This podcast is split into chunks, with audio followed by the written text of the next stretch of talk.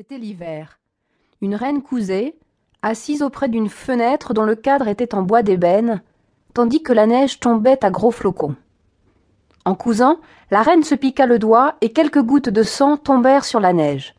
Le contraste entre le rouge et le sang, la couleur de la fenêtre et la blancheur de la neige était si beau qu'elle se dit Je voudrais avoir une petite fille qui ait la peau blanche comme cette neige, les lèvres rouges comme ce sang, les yeux et les cheveux noirs comme ces montants de cette fenêtre.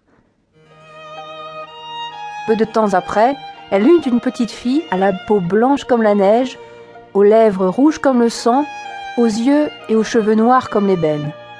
On l'appela Blanche-Neige. Mais la reine mourut le jour de sa naissance.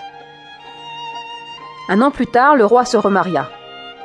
Sa femme était très belle et très jalouse. Elle possédait un miroir magique, don d'une fée, qui répondait à toutes les questions.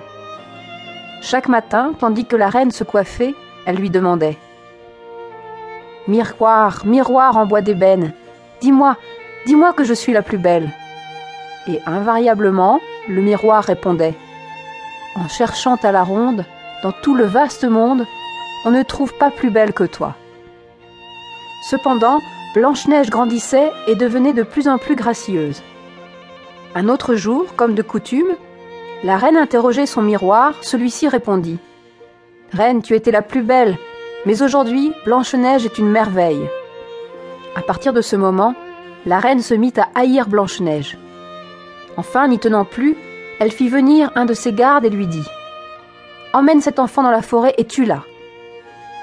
Le garde conduisit Blanche-Neige dans la forêt, mais comme il levait son couteau pour la tuer, il fut si ému par ses larmes et sa beauté qu'il n'acheva pas son geste.